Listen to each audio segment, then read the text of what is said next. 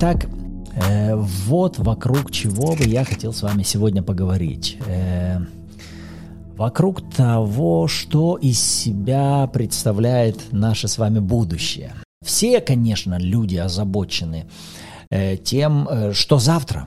Что завтра?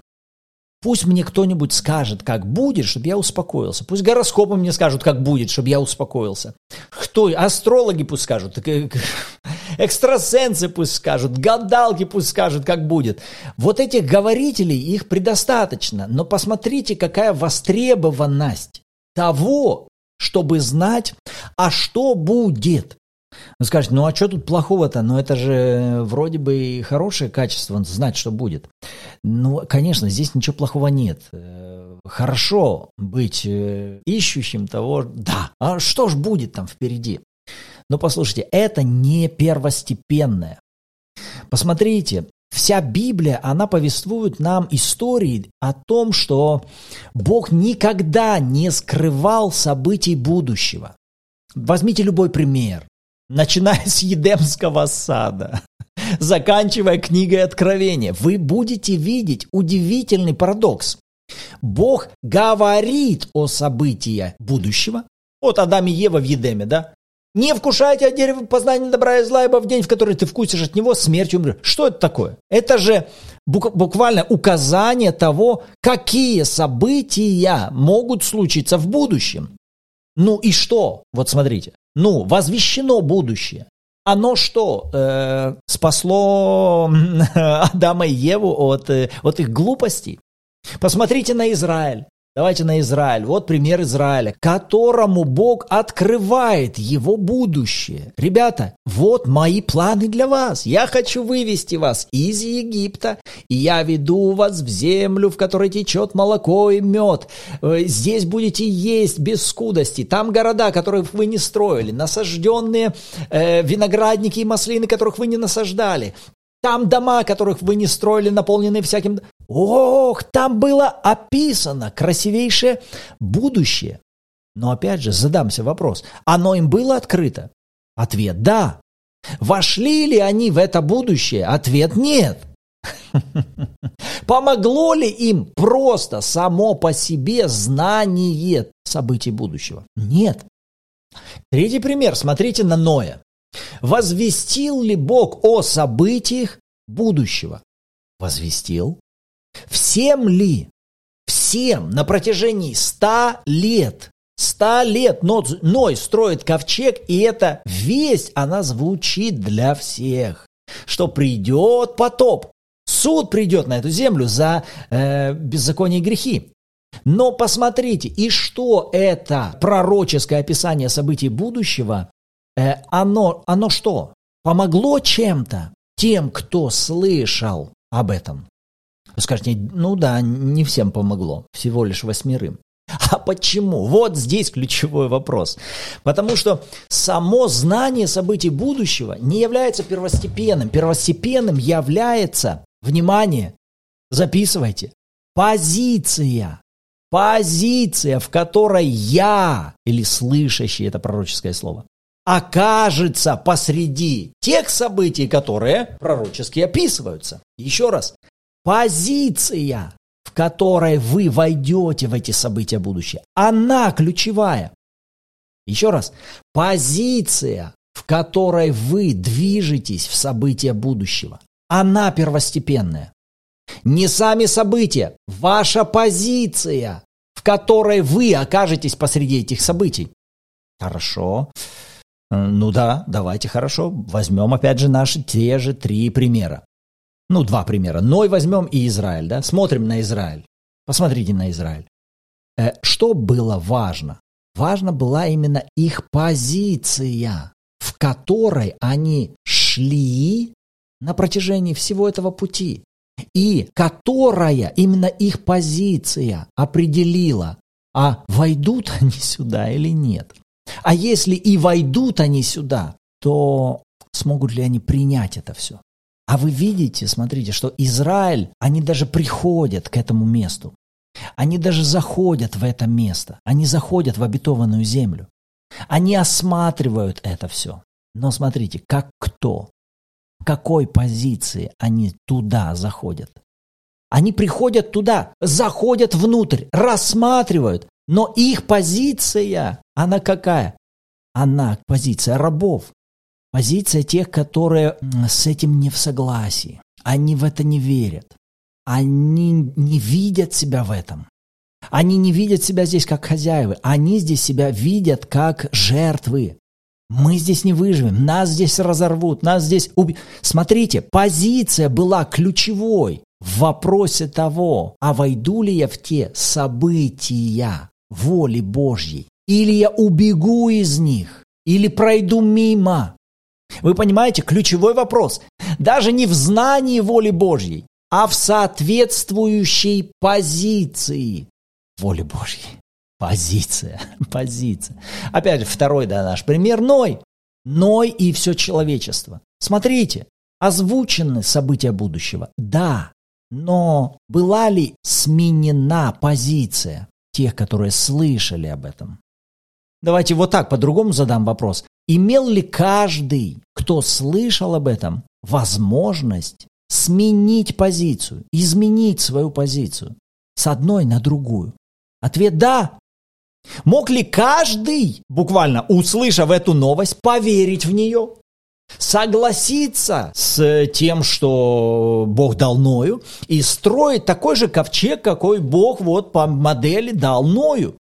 Ответ «да». И вот эта позиция, она бы что в результате сделала бы или обеспечила для этих людей, которые также вместе с Ноем своими семьями строили такие же ковчеги?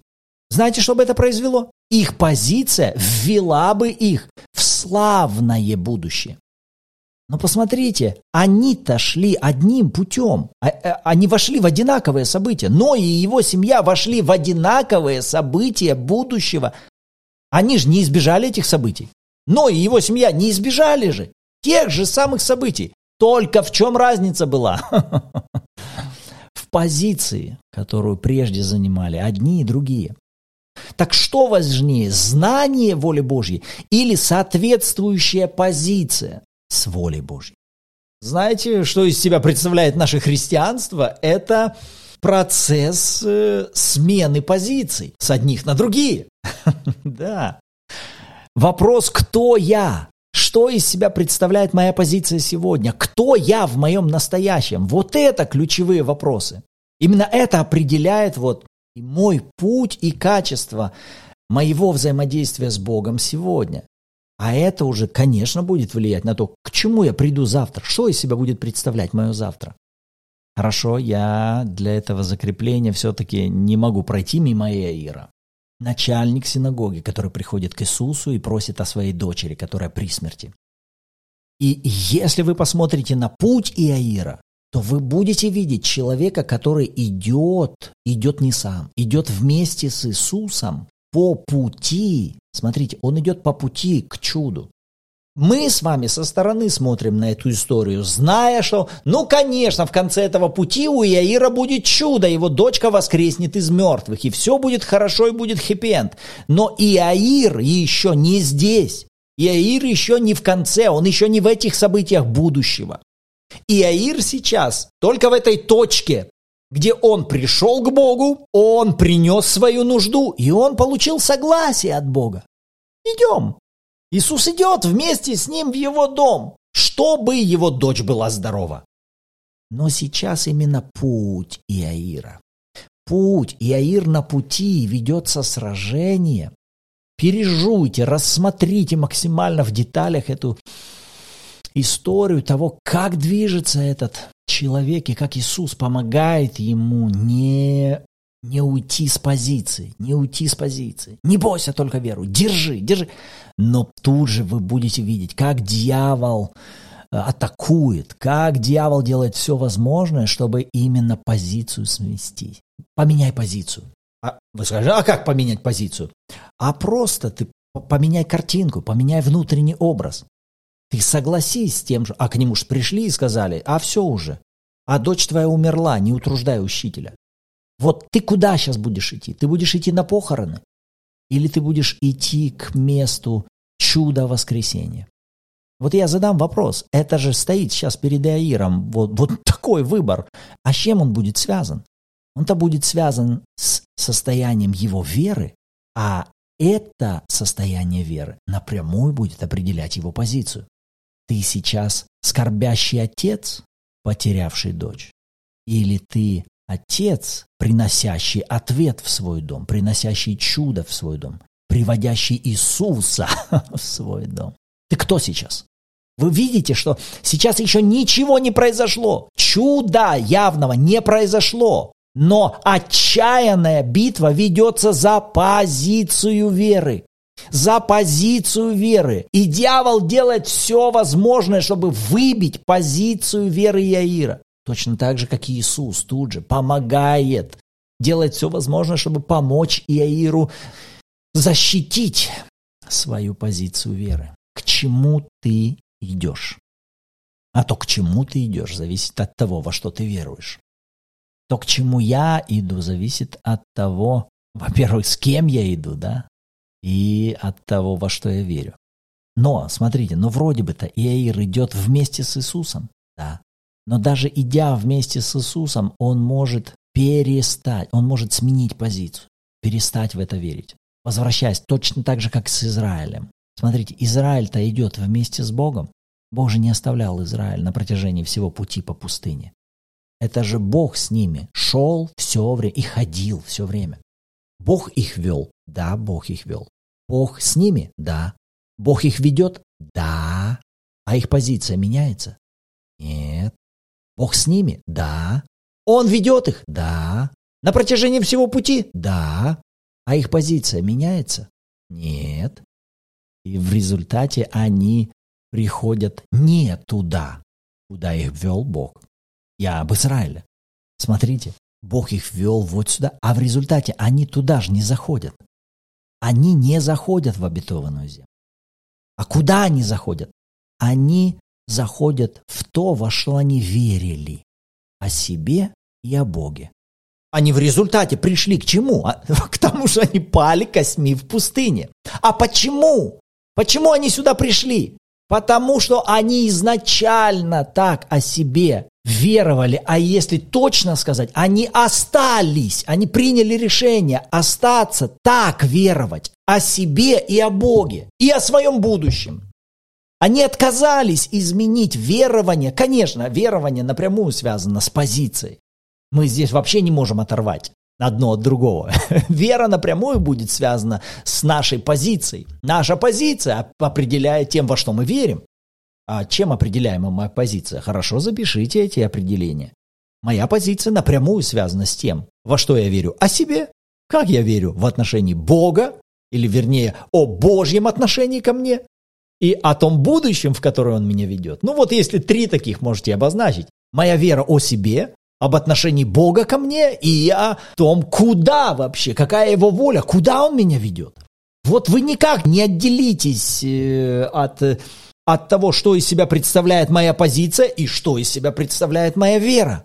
Потому что кто я ныне? Вот это вопрос. Вот это вопрос важ... наиважнейший. Наиважнейший. Вопрос, кто я в моем настоящем. Вопрос того, кто я в моем настоящем. Ваша вера и ваша позиция, она всегда в настоящем. Вот это я хотел бы выделить. Ваша позиция, следующая мысль, она обязательно связана с вашим настоящим. Вот дьявол больше всего ставку ставит. И все стратегии, тактики вот выстраивает так, чтобы представить ваше прошлое и ваше настоящее как что-то вообще ничего не значимое. Вот то, что с вами там в прошлом было, что с вами сейчас, это не значит. Ну ладно, это такая чепуха. Ну а что, прошло и прошло. Что сейчас? Да, что сейчас? Ну, как обычно. Э, спросил вас, как дела? Ну, как, как всегда. Э, что сегодня? Ну, серые будни. Ну, же, да, ну, какая, на, ну, а как, как самочувствие? Ну, нормально. Ну, да, да. И, и мир приучает, и мы с вами в большей степени приучены к тому, чтобы вот, вот туда куда-то смотреть. Что-то хорошее и светлое, оно где-то там, в будущем. Сегодня особого ничего такого светлого, яркого особого нет. Да и вчера ничего особого не было. все хорошее и светлое, оно где-то там, завтра. Э, оно не сегодня. Поэтому что самое ценное? Прошлое, настоящее или будущее? Конечно, будущее. Вот в будущем там может что-то хорошее есть. Может в будущем там что-то случится. Но посмотрите, как раз эта тактика, она и опасна тем, что она обесценивает. Она обесценивает ваше настоящее. А именно оно является вообще определяющим в отношении вашего завтра. Именно ваше состояние, именно ваше вот сейчас, ваше ныне, то, где, какими вы сейчас себя определяете. Кто вы сейчас? Ваша позиция сейчас, ныне, ваше состояние ныне, оно важнейшее. Потому что от него зависит и качество вашего пути, и то, к чему вы идете, и где вы окажетесь. Понимаете, само по себе мистическое, пусть кто-то предскажет будущее, и чтобы я в нем оказался, так не работает. Так не работает. Мы с вами оказываемся в, в результате, вследствие того, что с нами сегодня и что было вчера. В этом-то и есть суть Евангелия. Посмотрите на сердцевину Евангелия. Сердцевина-то Евангелия, она вращается вокруг чего? Вокруг прошлого, настоящего и будущего. Евангелие-то, оно что сделало? Оно исправило наше с вами прошлое. Куда направлен номер один Евангелия? На то, чтобы аннулировать всякие грехи, причины, по которым бы ваше будущее могло разрушаться или быть бесславным. Смотрите, Евангелие решило вопрос вашего прошлого. Вы нигде ни в чем не ошиблись благодаря заместительной жертве Христа. Вы совершенны и праведны в вашем прошлом.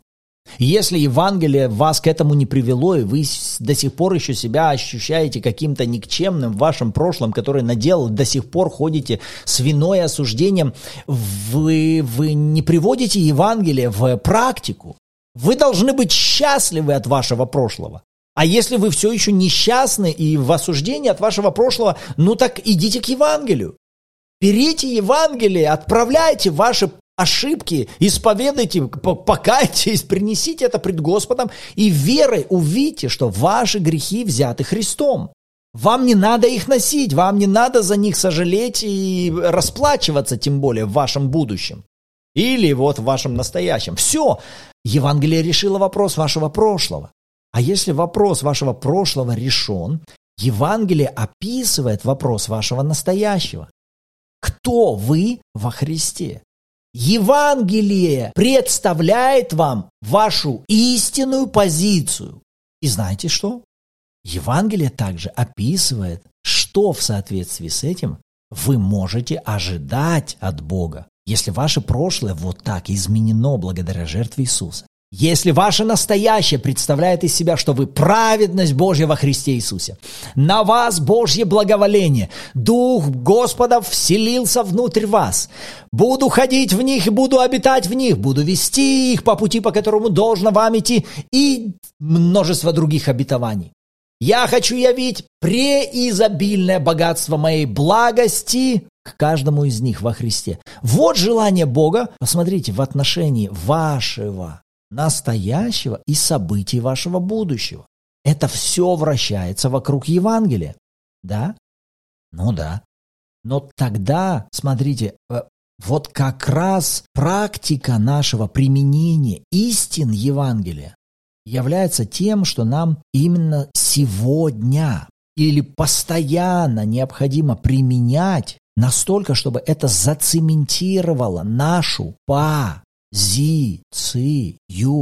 Да, я, я цементирую вот, эту, вот это откровение. Важность позиции. Важность позиции. Вашей лично позиции во Христе. Вашей позиции, которая внутри вас, которую вообще может никто извне не видеть, но только вы уверены, убеждены, утверждены в том, кто вы каково ваше прошлое, каково ваше настоящее и к чему вообще вы идете.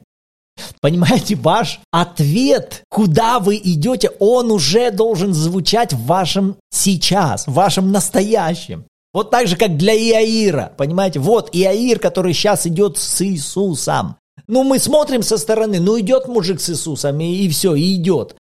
Ну, ну, держится и держится. Понимаете, для него важно было оставаться тем, кто идет к празднику чуда. Я иду к празднику чуда. Я не на похорон. Я к празднику чуда. Вот куда я иду. Вот куда я иду. Вот это, ху, вот эта радость, вот этот мир, вот это состояние ныне. Но оно-то о чем? О событиях будущего. И вот эта позиция как раз, она и определяет то, как мы сегодня с вами идем вместе с Иисусом. Кто я уже сегодня во время этого путешествия?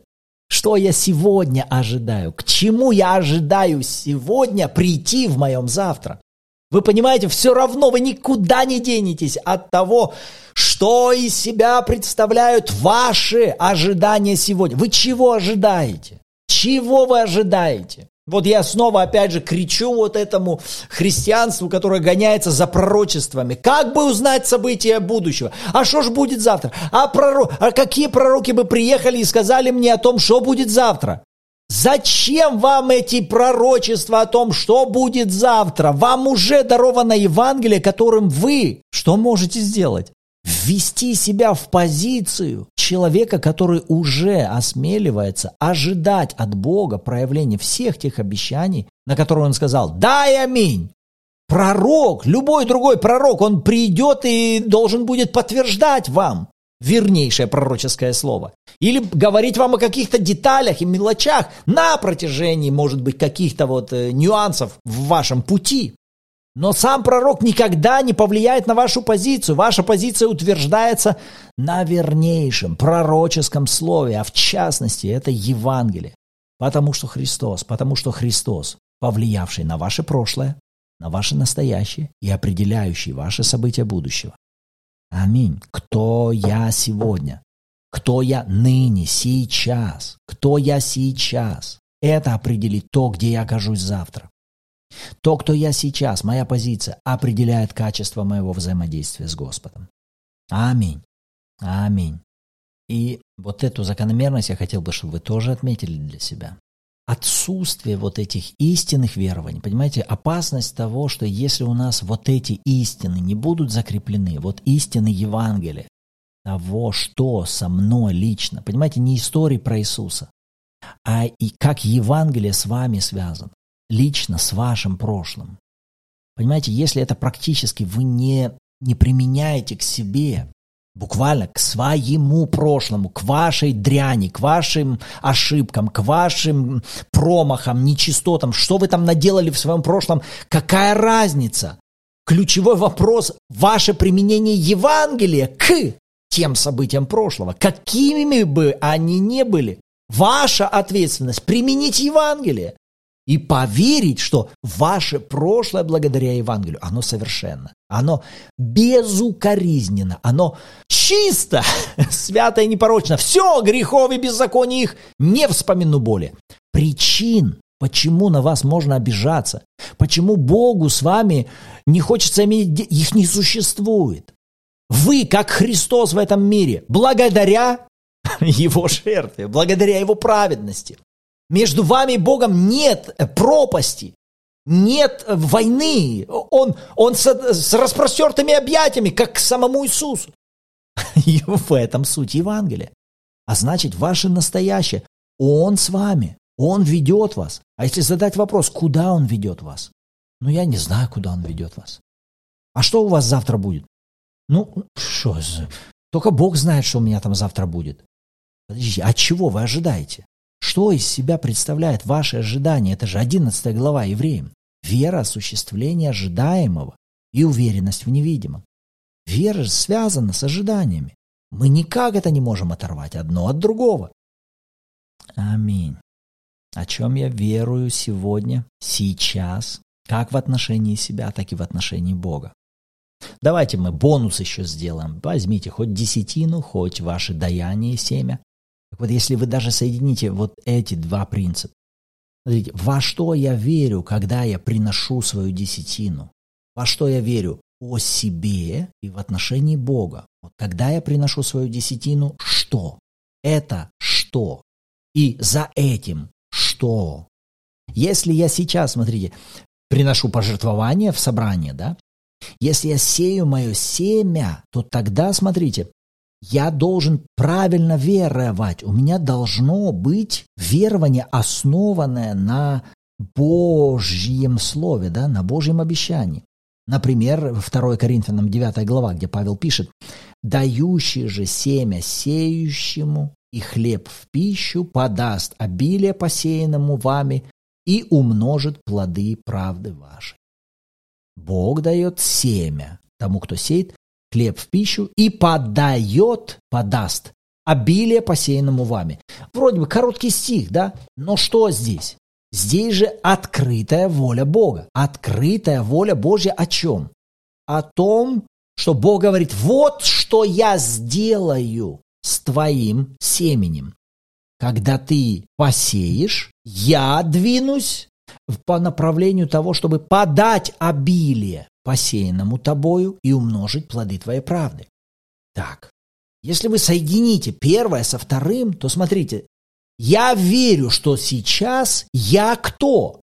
Ну, я выручаю э, мою церковь, я выручаю вот э, проекты в церкви. Ну, я помогаю вот сейчас, э, ну, чтобы ребята не опозорились. Они, они вот какой-то евангелизационный проект решили сделать, пообещали вот деткам подарки собрать или пенсионерам вот накормить. Но надо поддержать, выручить их. Вы сейчас выручатель, вы сейчас меценат, вы сейчас просто благотворитель. Вы кто сейчас? Вы понимаете? Вы можете любую выбрать позицию. Если вы выберете позицию «я ребят выручаю», вы будете выручателем ребят. Если вы выберете позицию, а, ну, я сейчас жертвую, ну, потому что неудобно не пожертвовать, я же в собрании стою, на меня люди смотрят, все, все вот в корзинку бросают, ну, и мне же надо, чтобы стыдно не было. Если вы сейчас даете, потому что все, то вы сейчас, э, кто, как бы назвать эту позицию? Э, я со всеми. Но вы понимаете, что Божье обещание относится к позиции, вот это обещание из 9 главы Коринфянам относится к позиции сеющего семя, к сеятелю.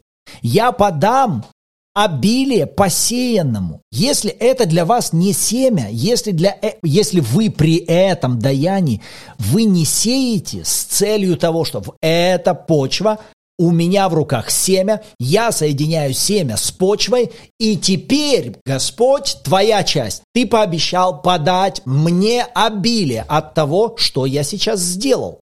Если вы занимаете сейчас позицию сеятеля, то смотрите, эта же позиция с чем будет связана? Она связана как с вашей верой, так и с вашим будущим.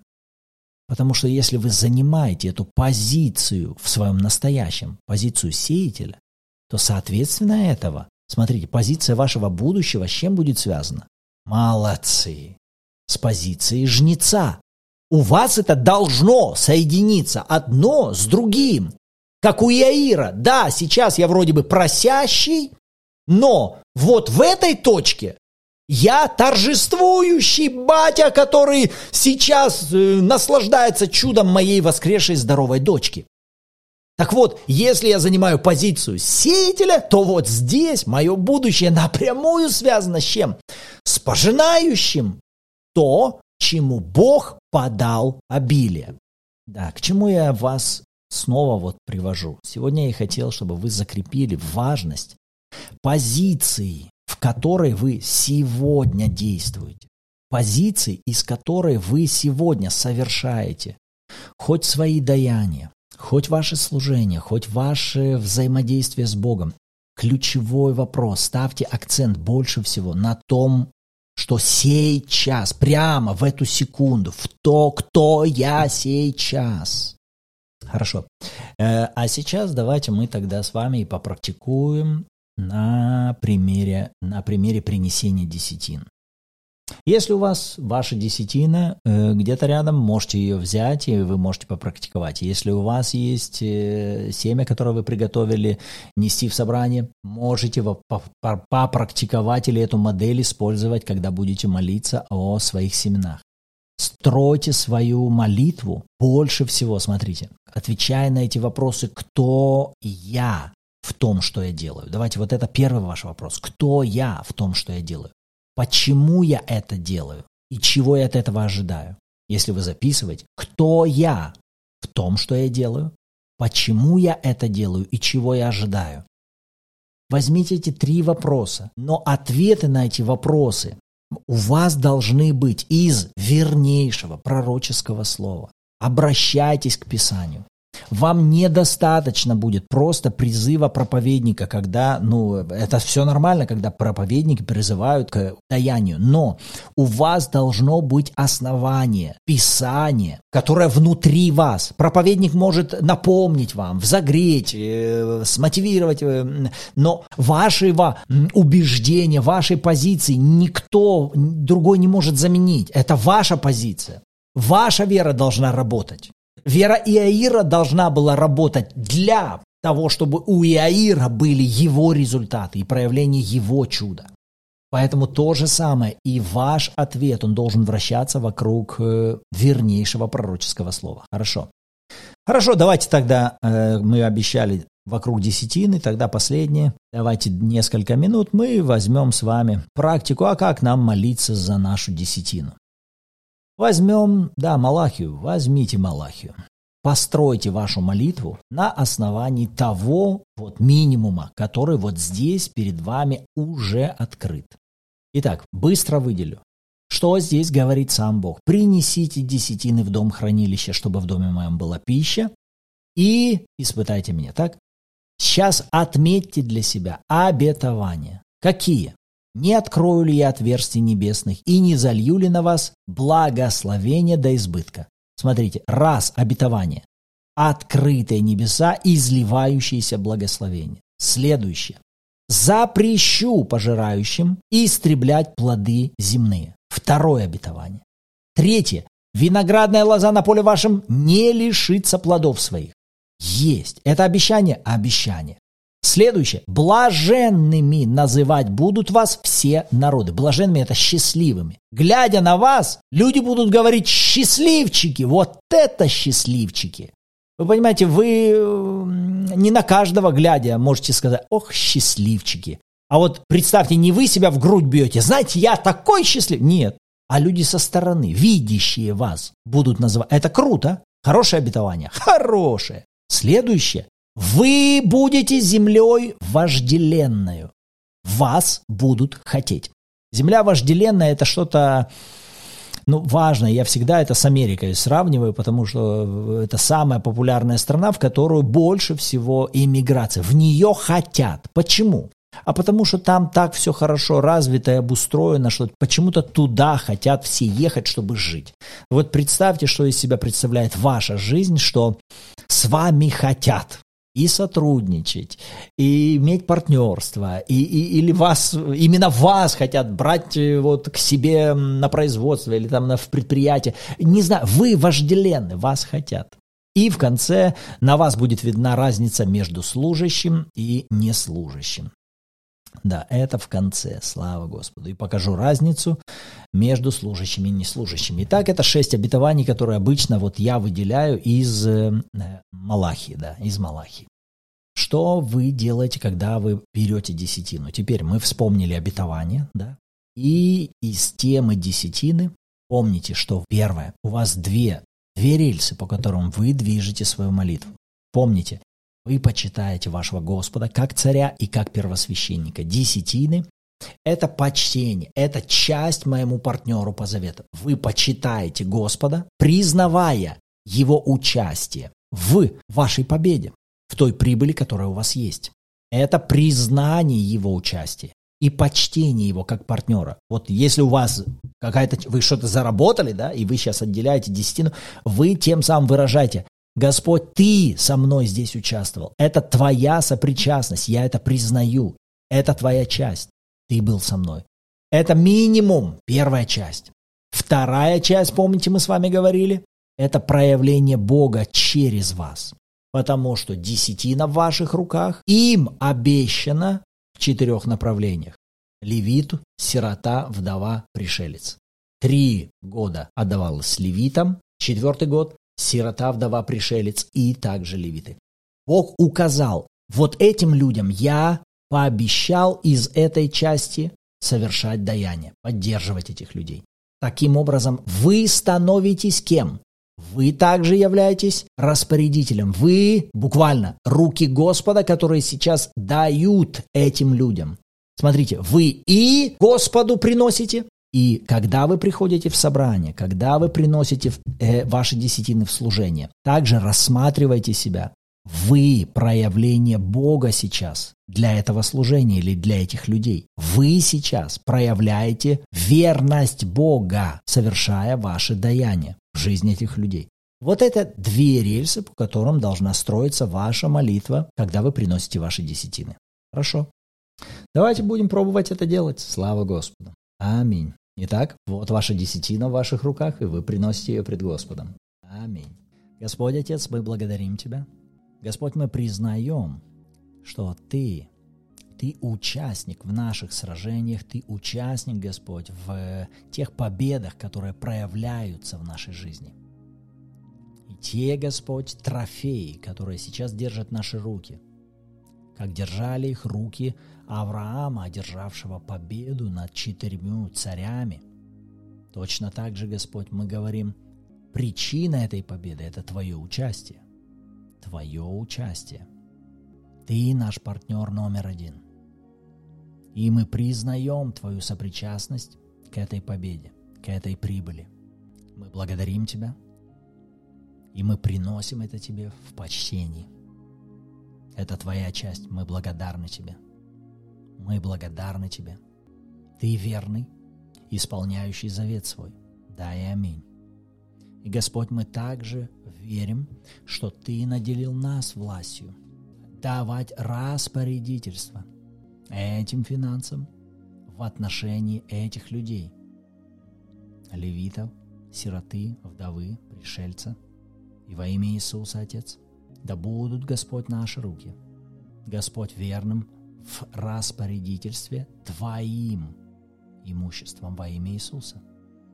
Господь, мы благодарны Тебе за то, что Ты дал нам дом, дом хранилища, чтобы в нем была пища, и во имя Иисуса мы являемся людьми, через которых Ты исполняешь свой завет тем, кому Ты пообещал его исполнять во имя Иисуса. И, Отец, мы верим, что на нас исполняются Твои обетования. Окна небесные открыты над нами, и благословения изливаются и переливаются через край, потому что Христос. Лоза на поле нашем не лишается плодов. Пожирающие не касаются произведений земли наших. Благодарим Тебя, Господь, видящие нас называют нас блаженными, ибо мы земля вожделенная. Благодарим Тебя, Господь, и на нас видна разница между служащим и неслужащим. Вот события нашего будущего. Вот кто мы сейчас, принося, Господь, это. И вот чего мы ожидаем, вот к чему мы идем, вот к чему Ты ведешь нас. Вот славное проявление событий нашего будущего. Во имя Иисуса мы в это верим, мы поклоняемся Тебе и благодарим Тебя – Аминь.